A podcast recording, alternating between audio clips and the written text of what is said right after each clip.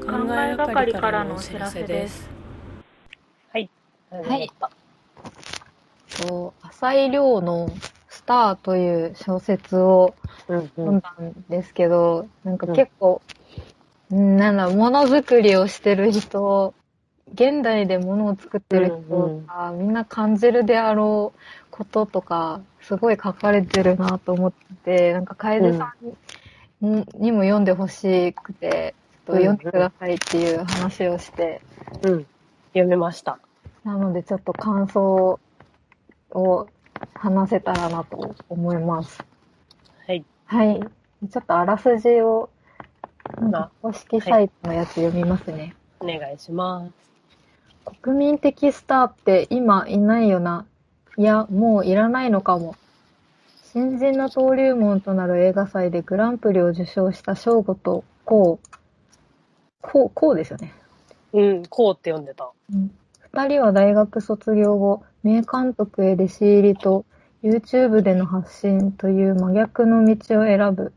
受賞歴、再生回数、完成度、利益、受け手の反応。プロとアマチュアの境界線なき今、作品の質や価値は何をもって測られるのか。うん。新時代のスターは誰だ？っていう、キャッチコピーというか、短いあらすじみたいな話なんですけど、うーんと、あーどっから始めればいいかな。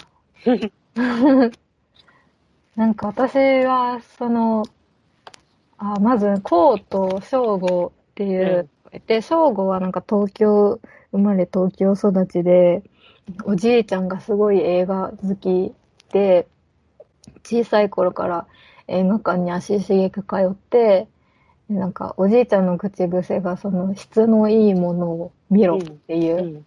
口癖で、それに基づいて価値観が形成されていて、で、なんかすごい大学で、のサークルで映画撮るときも、めちゃくちゃ細かいところにこだわり尽くして作品を作るみたいなやつで、で、こうは田舎の育ちだけど、その自分が育ってきた島とかの美しい自然とか、そういう綺麗な瞬間を捉える感覚に優れていて、うん。で、なんか、その、こうのお父さんは歴史の先生なんですけど、その歴史の教科書とかっていうのは、なんか、変わ、変わるもの、見方によって変わるし、その時代によっても変わるから、変わるものだから、いいと思うものは自分で選ぶっていうのが、お父さんの口癖で、うん。なんか、それがまあ、こうの主張というか、そういう価値観で、で、その二人が大学で出会って一緒に映画を撮って、その映画が賞をもらって、みたいなとこから始まるんですよね。うん。うん。すごい、説明上手。いや結構でも、読んで最初ちょっとまとめてたんで、っていうので、なんだろう、なんかすごい、結構自分も、なんか漫画描きながらモヤモヤすることとかをすごい書かれてるなと思って、うん。うーん、なんだろう、この小説は映像業界の話ですけど、うん。だから古い映画っていうものと、なんか YouTube で映像を作ってあげてる人うん。とか。が出てきて、なんかその、なんだろう、丁寧にこだわっていい、質のいいものを作るけど、それが、なんか実際、数には現れないというか、うん。あのうん。非常に来て、み見てくれる人の数っていうのは、なんか YouTube の再生回数の方が全然多いし、うん。見られる数で言うと、YouTube の方が上みたいなうん。感じの今の世の中に対して、なんかその二人の若者がなんかいろんな環境に飛び込んで、いろいろ考えていくみたいな話なんですけど、うん。うん。ね、なんか、その読んでると、すごい、二人の考えもちょっとずつどんどん変わっていくじゃないですか、小説とかで。で、なんか途中で、ああ、やっぱそういう考えになるよね、わかるわかるみたいになっても、なんか後半でまた違う人の、違う立場の意見の人が出てきて、またその人が、こう、いや、それはそうだけど、違くないみたいな話とかいっぱい、そういうのが何回もあって、もうなんか、うわーってなりながら読んでて、わかんないわかんないみたいな。っていう、すごい、いろいろ考えるうん。やつだったなって思いまうす。ん。うん確かになんか、こういう、小その現代の話で、うん。現代に割と、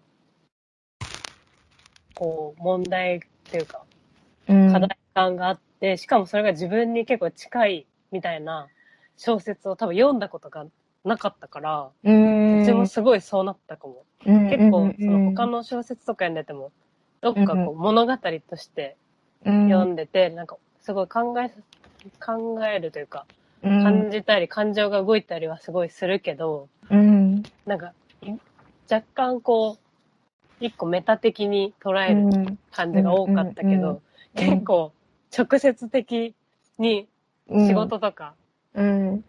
置き換えられる部分が多くて、そうそうそうそう。不思議な感覚はあったかも。うん。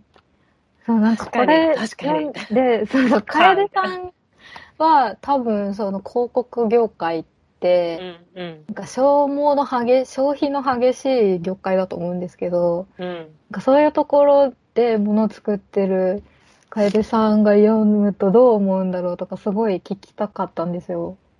なんか、うんそれすごいあるんだけど、多分その中にも同じようなレイヤーがさらにあって、うん。やっぱバズりたいうん。とか、バズを目的に作作ってる人がいたり、一うん方で、本当にいいものをうんうん。それは作りますみたいな人もいて、うんうんうん結局、その段階っていうか、レイヤーの段階は違うけど、うん構造的には同じような、うん対立まではいかないけど、うんうんうん。派閥的なのは多分若干あって、あるんですね。うん、でも、うんなんか最近先輩がうん。言ってて、うん。そうなんだってなったのが、うん。結構そのバズらせるのが上手なうん。先輩がいて、うん。こう、その人はバズらせることを別に目的としてるわけではないんだけど、うん。こう、面白いから、たくさんの人が見るっていう状況より、うん。人がたくさん見てるから面白いと思われる。状況っていうのが確実に今はあるから。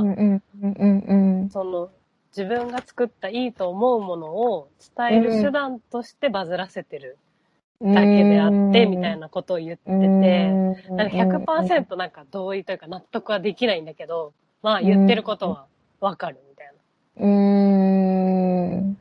な。からなんかすごい、うん、なんか近いものは全然うん。あるなって思ったし、そのなんか細かいところに永遠にどこまでこだわれるかみたいなのも、うんやっぱ立場によって違うから、うん。でもまあ自分の立場としてはやっぱこだわるべき立場にいるんだろうなっていうのはうん。読んでて思ったかな。うんうんうんうん。そう、私もどっちかというと、まあ多分その、この小説の書き手の、書き手も小説家だから、そういううん出版業界で小説って、もうその、言ってしまえば旧来的な価値観の中でやっている人の目線で書いてるから、うん。なんかどうしてもそこに重ねてしまうのもあるんですけど、でも私も、まあ、ずっとそういう気持ちでやってはいるから、なんか漫画、うんうん。もう多分今漫画描いてる人が、漫画で食っていこうとしたら、なんかいろんな道があって、うん。あの、別に、その、これまでだったら、その出版社の漫画雑誌とかで投稿したり持ち込みしたりして、なんか賞をもらって、うん。デビューして、そこで連載とかして本出して、それでやっと食べていけるみたいな感じだったんですけど、でも今はなんかツイッターとかインスタグラムとかでも、そのウェブで漫画バンバン上げて、それがバズれば、なんか本になったりもするし、なんかそこから企業案件とか、違う形で漫画を収入に変えていったりとかうん。できるから、なんか、すごい私はそういうのと重ねて見てたんですけど、うん。その結構、去年ぐらいにその某漫画スクールみたいなうん。のにうん。一瞬だけ通ってて、うん。なんかそこは、なんだ、ウェブ漫画で食べていけるようになるためにはどうすればいいかみたいな。こととかを講座でやってて、ね、なんか、そこで言われていることが、やっぱりその、質よりも量だとか、うん。あうん。の一個一個を大事に作ることよりも、なんかたくさんネット上に上げて、たくさん見てもらうことが大事なんだよ、みたいな。うん。で、なん、かその質の悪いものを上げたとしても、なんかそれは別に誰も見てないから滑っても気にしなくていいみたいな話とか、もうなんか、うん、正しいことを言ってる部分もあるけど、なんか私はどうしてもそれが受け入れがたくて、うん。なんかうん。結構古い方の意見だと思うんですけど、私も。うん。うんっ。ていうモヤモヤとかもあって、うん。なんかそういうのとかすごい考えながら読んでましたね。確かに。うん。なんか、ね、そういう、そう、やっぱ、うちもどっちかっていうとそっち側で、うん。なんかやっぱ、この人が人気があるからこの人を使おうみたいなうん。考え方にあんまり納得ができない部分はうん。ありつつも、うん。そこを、やっぱそこが目的になるのはうちは100%違うなとはうん思うけど、そこうをん。やっぱ全否定というか、そう、できないですね。グラーデーションのえどの辺を自分が取るのかっていう、うん。やっぱ話にはなってくるのかなうん。っていう感じだよね。うん。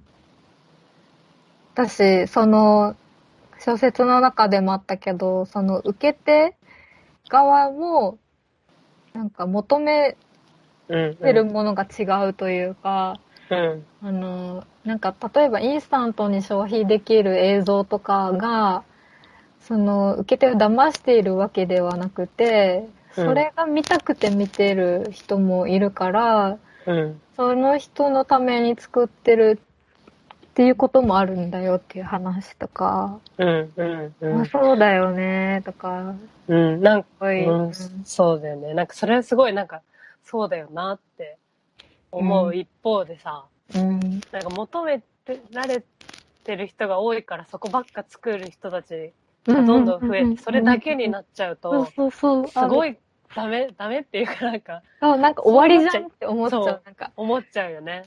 なんか文化として。いいの？そうそう、なんかい、う部分が。もう向かう先に何も残ってなくないって思っちゃいますよね。思っちゃうしていく感じっていうか。思っちゃう。うん。でもなんか、うちは一方で結構、うん。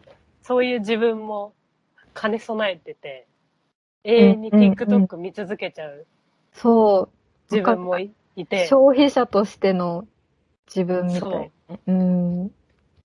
ありますよね。でもなんか、やっぱ精神が安定してるときはうん映画を見ようって思える。から、なんかに日本っていうかなんか全体的にそうなっちゃってる人がうん、多くなってる世の中うん。なのかなとか、うん。うん。なんかやっぱ自分のいいっていうもののベクトルがそ、そういう、うん。そっちにあるからだけど、うん。やっぱりどうしてもその、まあ上下はないとは言いつつも、うんうん。それだ、TikTok とかそういう、すごい短い快楽を求める動画だけに世の中がなってしまううん。方向に行っちゃうのは怖いよなって。うん。ねなんかどんどんその、長い作品とかが見られなくなってるっていうじゃないですか、映画とかも。早送りとかね、そうするって言うしね。早送りするし、なんかもうずっとじっと座って見ていられないみたいな。なんか、そればっかりになると本当になんか長いものの中で、で、それからしか得られない素晴らしい体験みたいなのもあるのに、なんかそれが失われるのはすごい悲しいですよね。ね。うん、でもなんかその、残していくことの難しさとか、なんか結局その、なん、なんだろう、資本主義的な話になっちゃうと、そういうものは売れないとか、うん。お金にならないから作られないみたいなうん。ことが起こるのがなんかやるせないですよね。うん、し、なんかでもそこに対しても、こう、自分の立場からしか言えないから、うん。うん。自分はそういうのにしかない良さがあるって思ってるけど、別にある人にとっては、うん。そんなことはなかったりもうん。するものだから、うん。なうんかん。ね、ねだから本当にな、100%なくなりはしなかったとしても、どんどん小さくなって、でもやっぱうん。結局なんかそそういうことを考えてると、うん。なんかもう結局全ては繰り返されることなのかなっていうふうに行行き着いちゃったりもして、結結局そのなんか、このまま、そういう、まあ、長い、じっくり楽しむみたいなものが衰退してって、全部がそういう、単、一瞬で消費できるものがバーって増えて、すごい、ほぼ全てがそれになったとしたら、うん、生き、生き切るところまで行ったら結局逆の現象がまたうん、始まるのかなとか、うん、もなんか、い思っちゃったりして、うん、生き切ると確かに。結局反発が生生まれてきて、てまあそれがどれぐい、らいの年代でスパンするかは、うん、まあわかんないけど、うん、うん、うん、全てにおいてそういうものなのかなって最うん、近ちょっとうん、思ってしまう。うん、あんま。り考えそう、だか、つからなすぎて。なんか結局その自分がやりたいことやってることと、うんその外の世界の動きみたいなのを比べてもしょうがないっていうか、その自分がやりたいことしか結局はできないから、うん。もうそれやっていくしかないんだよな、みたいなうんうんうんうん。結論に至りますよね。もうんなんかでも信じるものを、うんうん。もう失わずに、なんだろう、うん、やっていって、その、流行りのものとかも、切り捨てるわけではなく、うん、うまく付き合っていきたいなというか。うんうんう。うんなんか多分若干、若干お塩と違うのがやっぱん。広告の仕事をしてうん。るからっていうのもあるし、うん。なんか自分がやりたいこと100で多分自分は生きてなくて、うん。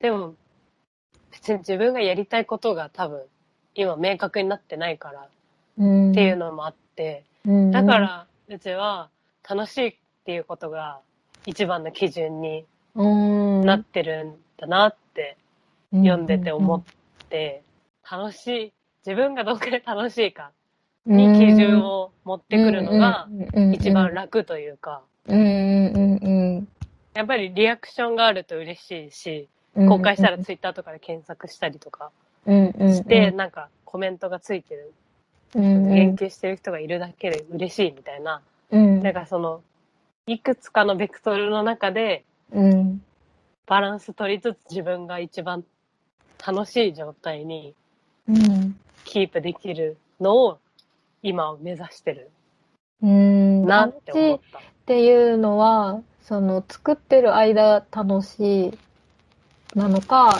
その全体で、そのパッケージで、なんだろう、見てくれた人からの反応も含めて、た。うん、その仕事全体が楽しいのが大事ってことですか？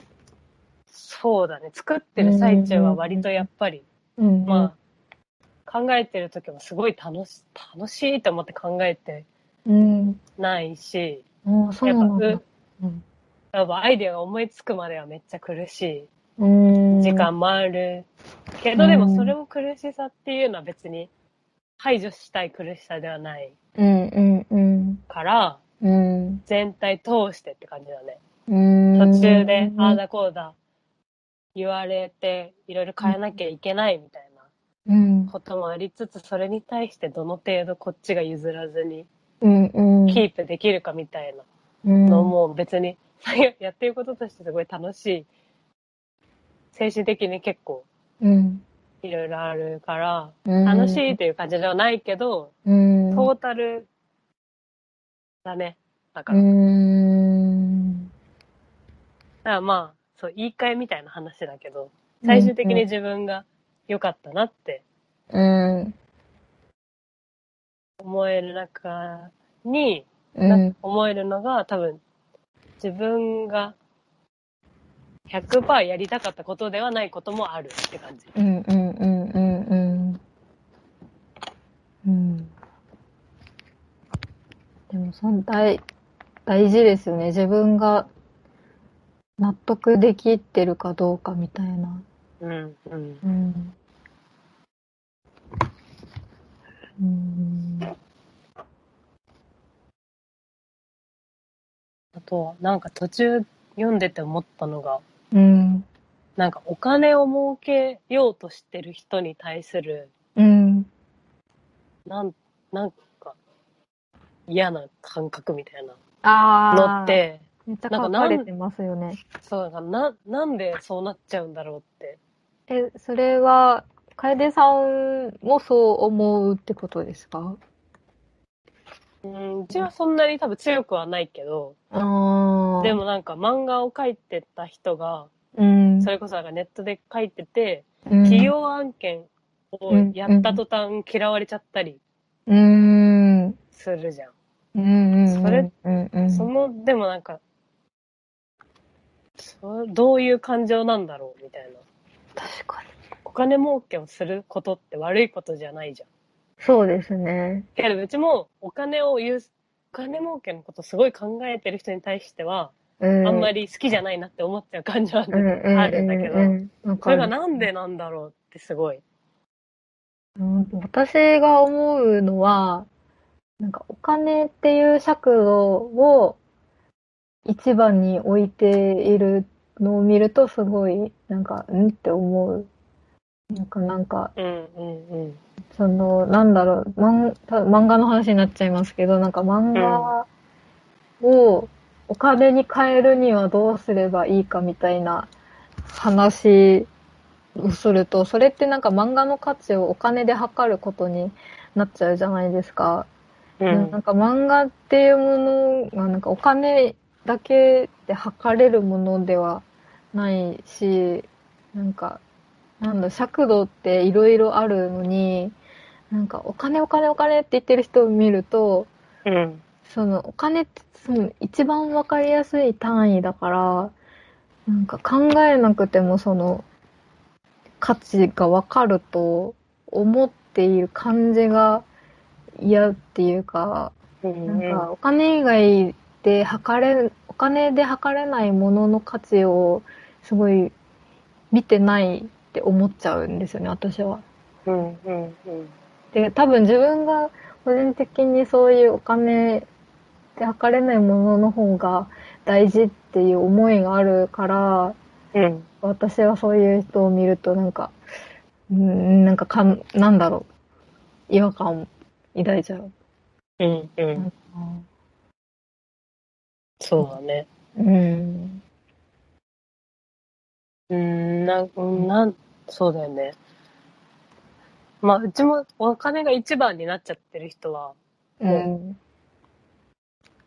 もう違うなってなるけど、うん。お金のことも考えなきゃダメだよって言われるのもちょっと嫌になっちゃうっていうか、あでもそこは確かに普通に考えたら考えるべき部分あ。ではうん。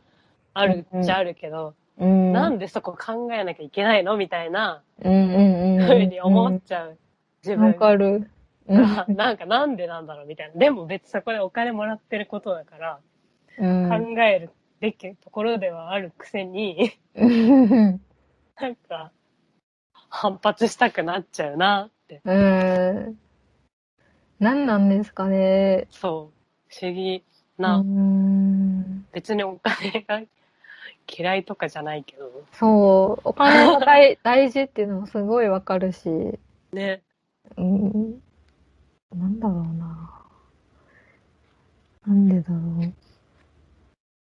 なんか、その、いいね数とかもさ、まあ割と近い話でもあったりするじゃん。うん。でも別にいいねがたくさん押されてるっていうこと自体は別に悪いことじゃないうん。け、ど、うん。それ、なんだろう。やっぱそれが目的になってると違うなって思うし、うん、うん、ちゃう。でも、自分が仮にそうなったら多分嬉しい差は絶対にあるうん。し、まあなんかその後にまあ、虚しさというかはあるとは思うけど、うん。なんかね、でもなんかまとまってないけど、そう、でもこの話は多分まとめるの無理だと思いました。なんか、もうスターっていう小説そのものの形としてそね。語るしかないっていうか、読んでくれっていうこと感じ。があるよねっていうう。ん、そうそう。トピックの集まりみたいなうんう感じですね。しかも全部答えもないし。ん。ねうーん。だから、あれなのかな、100%需要側みたいな人人の話を聞いたらちょっとまた新しいうんうんうん。感じもあるのかな。100%需要の側の話、すごい聞きたいし、なんかどういうつもりでやってんのかなって、なんか読んでて思ったのが、そのなんか受け手の話もあったじゃないですか。うん。なんかどの辺だったかな。まあその結局、その、騙、騙すつもりで物を作ってはないけど、騙されたい人もそれなりにいるんだよみたいなうんうもあるし、うーんと、どこだっけ？ちょっと待ってくださいね。最後の方かな。最後の方かもしれない。レストランとかの話のあたりだよね。そう、うんと、オンラインサロンとか？うんうん、オンラインサロンとか、そう、かん、正吾と彼女の会話あたりとか、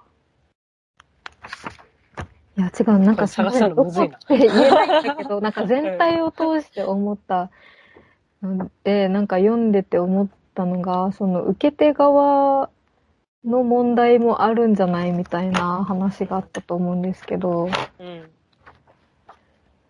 結構、なんだろう、その、ものが作られて、みんながそれを受容できるようになって、なんか受け手の反応がもうダイレクトに作り手に返っていく時代じゃないですか。うん。でその、作られたものの向こう側に作り手がいるっていうことを、なんか一人一人が受け手としてもっとちゃんと考えなきゃいけないんじゃないかってすごい読みながら思って、うんうん。なんかあの、イコダイスって知ってますか？ん？イコダイスっていうゲームがあるんですけど、うん、わかんない。なんか、ゲームで、私もちゃんとプレイしたことはないんですけど、なんか、ちと、まと、んと、んと、こっていう、なんか目があるサイコロを振って、でなんか、うんこ、ちんこ、まんこみたいな、あ出て、なんか、それぞれになんか、この文字の並びが出たら何点みたいな、へえ。ならっていうゲームがなんか一時期ツイッターとかで話題になって、すご 知いらなかった。流行すごいね。って、うん。なんかくだらねえわらわらみたいなうん感じで、すごい流行ってたんですけど、うんで、。なんか、そのゲームを、うんこね。へえで、あの、VTuber の人が、なんか、企業経由 VTuber の人が、なんか配信で、それをプレイしたいけど、なんか、そのマンコっていうのがうん。かかるから、なんかうん上から許可が下りないっつって、なんか自作で作ってみました、みたいな、もう動画を上げて、で、なんかその、なんだろう、言ったらまあゲームの二次創作なんですけど、うん。その配信を、あの、元のゲームの作者本人が見見てて、で、なんか、そのゲーム、二次創作のゲームは、うん元本家からその、マンコっていう要素を抜いて、うん。プレイできるようにしてて、で、なんか、作者からしたら、その、普通に今の世の中で、チンコはいいのにマンコはダメみたいな、うん。うん。あそういうものに対する疑問とかも含めた上で、なんか点数とか、チンコもマンコも同列に扱うとか、うん。そういうことを考えた上で作ってたらしくて、へえ。で、なんか、それを全部なんか抜き取られて、プレイ、なんか二次創作としてプレイされてて、で、その VTuber のファンみたいな人たちがコメントでなんか本家より面白いとか、うん。なんかそういうなリスペクトのないコメントうん。が結構あって、で、さ元の本家の作者がそれを見て、もうね普通に傷つくじゃないですか。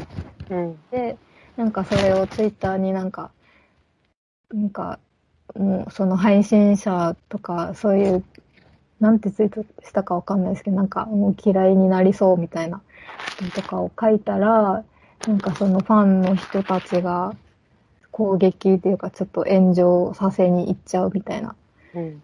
じことがあったらしく、へでえ。なんかそれを踏まえた上で、なんかその経緯とか、なんか本家の作者側がどういうふうに考えたかみたいなことをまとめたノートの記事があって、うん。なんかそれを読んだ、それをなんかちょうど小説スター読んでる時ぐらいに、その記事も読んでて、なんかなんだろう、作り手の、作り手っていうよりなんか受け手のマナーというか、なんか物を作っている人に対する、うーん、なん、なんだろうな。なんか消費だけじゃない付き合い方ををしていかないとしんどくないかねっていうことを思ったんですよね。うん。うん。うん。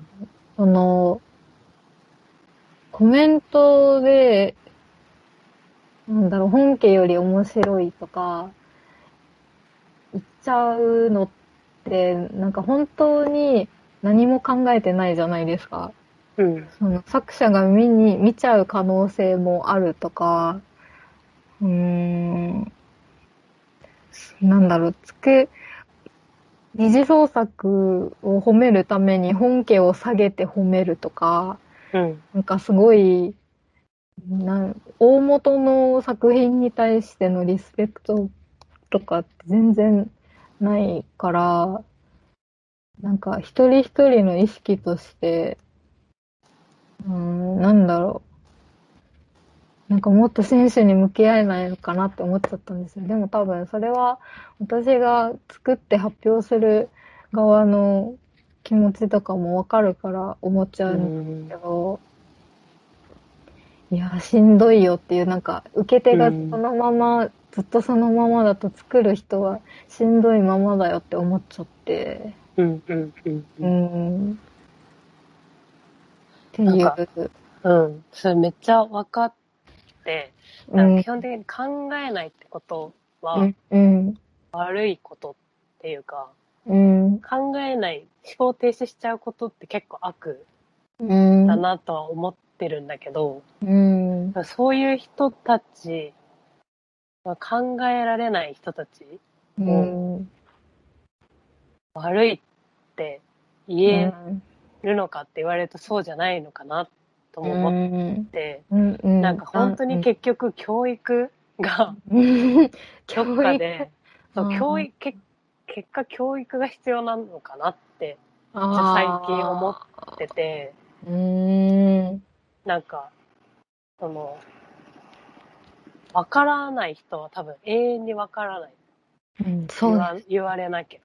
うん。か、当事者にならなきゃみたいな人うはん。いて、うん。教、教育ってすごい大事なんだなって最近思って、なんか、有吉の壁？うん を見てすごい思ったんだけど、えー、有吉の壁で？うん。有吉の壁結構好きで、うん。あれ面白いでも視聴者側にすごい教育をしてる番組だなって思思で、なんかコントの地位っていうのがやっぱり今漫才に比べて低いっっていうのは、あって、うん。でも有吉の壁っていうのはコントの見方、うん。まあ有吉の視点っていう結構偏りがあるうん、一個の視点にはなっちゃってるけど、うん。コントはこういう風に見るもので、うん、こういう面白がり方があって、うん、こういうものなんだよって視聴者にすごい教育してる番組だなってうん。すごい思って、そうだっけそうだでそういう側面がすごいある番組なんだなって思って、で最近すごい。いコント番組も増えてるし、うん。コント芸人が人気になってきてるのは、うん、うん。確実に有吉の壁あがすごい役に立ってるんだなってうちは、うちの意見だけど、って思ってて、でもそれって別に教育されてるって思って見てない。うん、確かに。のがすごいなって 勝手に思ってて。て、うん、て、めちゃくちゃ持論だけど、うん。そういうことをできたらいいなって 思ってた最近。すごい、そん、そんなこと考えてたんですね。そ教育。うーん。う。世の中に対して、なんか考え、ね、まあそういう人たちが考えてないって言い切るのも想像力がないのかもしれないけど、うーん。うん。しかも、でもなんか教育っていうとなんかなんだろう、すごい上からな気もしちゃうし、うーん。なんか、なん、なんて言うんですかね。こ、これがいいものなんだよっていうことは、小説でも書いてたけど、誰にも決められることではないじゃないですか。うんなんか私たちがいいと思っているものとか、なんかデザイナーがいいと思うものとかがあったとして、でもなんかそれが絶対的にいいものではないから、なんだろう、その、例えばデザインの教育を受けていない人が見ていいと思うものも、それはそれでいいものかもしれないし、そうそうそう、そうなんだけど、う。うん、それを言い始めるとうん。全部 OK になるから、そうなんですよだかね。ら、うちは自分のいいって思うものは、うん、うん。って言える状態にしなきゃいけないなって思って、まあ教育っていう言葉が大城にとってはトップダウン的に聞こえたかもしれないんだけど、うん、うんうん。ト啓蒙？ップダウンって、まあ啓蒙でもいいんだけど、うん。理解者を増やすみたいああ、うんうんうん。ないい意味かな。シェア、シェアするみたいな？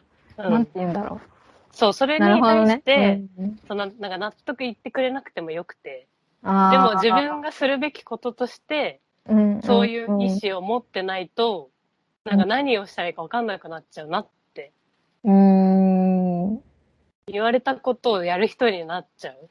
うんうんうん。いいっていう人が多いものを作る人になっちゃううん。から、うん。自分はこれがいいって思うものをうん。言い続けるうん。うん。うん。みたいな。結局はずっと同じ話じゃな。ない まあそうなんですよね。そういいってだから、思うものいいって言い続けるしかないっていう。そう、だから、その、教育って言ったのは、うん有吉の壁は、うん有吉が面白いって思って、うんこう、コントを見るんだよっていうことを、ただ一方的にやってるだけで、でもそれ面白いっていう人が、どんどん集まっうんうんてきたら、あ、人が集まってるから面白いんだっていう人もいたりして、うん。うんうんうんうん。で、それが、その状態になってったら、うん。自分、なんだろう。嬉しさがある。それはまあそうですよね。うん自分がいいって思ってるものに賛同してくれる人が増えたら嬉しい。そうそう。でも結局多分それも、全員がいいみたいに言われ始めたら、多分ひねくれるじゃん。うん、そうですね。確か分かって、本当に分かってんのかよ、みたいな。なんか本当に永遠に繰り返しっていうん。めちゃくちゃすごいいいってな、全員がなり始めたら嫌じゃん。嫌ですね。うん。確かに。だから繰り返すしかないっていう。うーん。でもその考える考えないに対しては、本当になんか、もう言わなきゃわからないっていうか、なん、なんだろう。うん。そういう何かがその人に起きないと、って思うから、起こさないといけないのかなっうーん。ていうのが教育っていう意味だった。うーん。うん。でもなんか、なんだろう、こ、それはなんかこっちの勝手な問題意識だから、そうですね。考えないことに満足している人は、なんかそのままでもいい、いいっていうか、なんかさっき言ったことと違うけど、なんか強制的にうん、うん、めっちゃわかる。することはできないし、する必要もないなって思いますよね。だしその当の本人からしても、そうそれが楽しくて。そんな気持ちで見てないよって感じだろうし、暇だから見てるだけだよみたいな。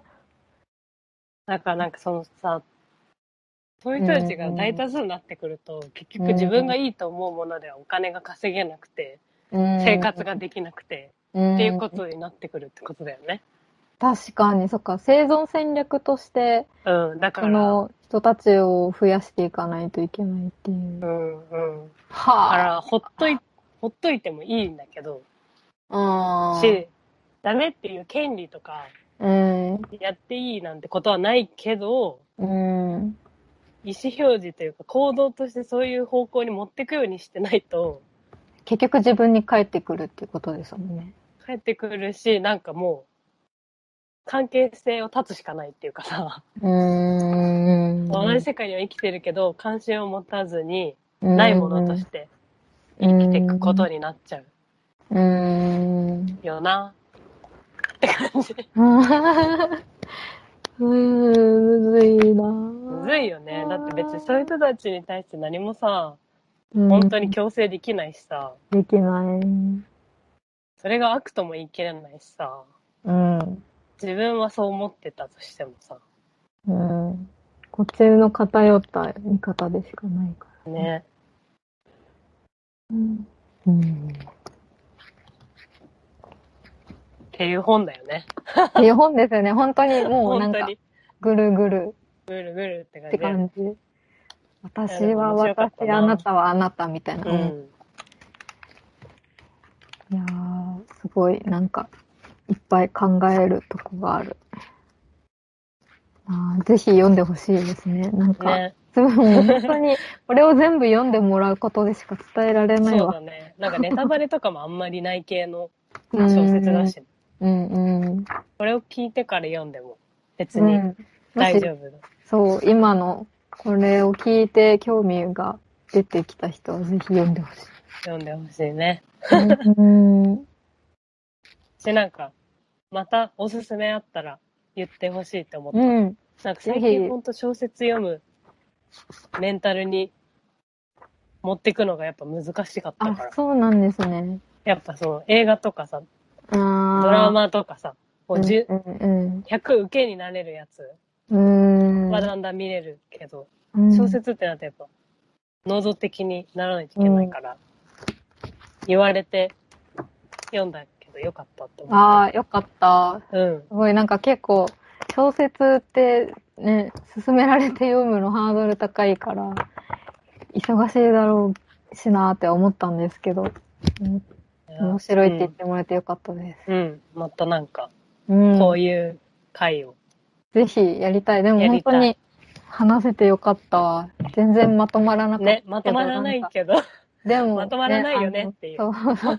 復習としてね、そう、この間丸読んだ時に思ったんですよ。オタクがなんでちゃんと覚えてるかるか。復習をしてるって言ってて、私復習してないわっていうのを思ったから。うんうん人に話すうんうん。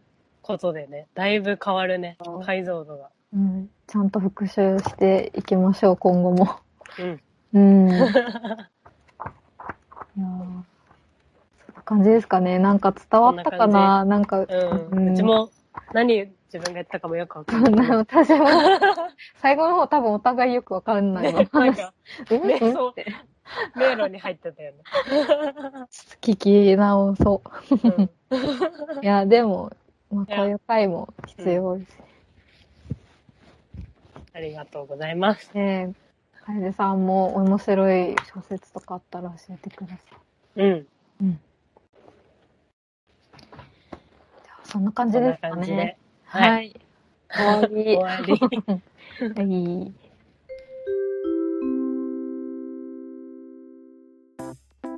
考えがかりではあなたからのお便りを募集しています。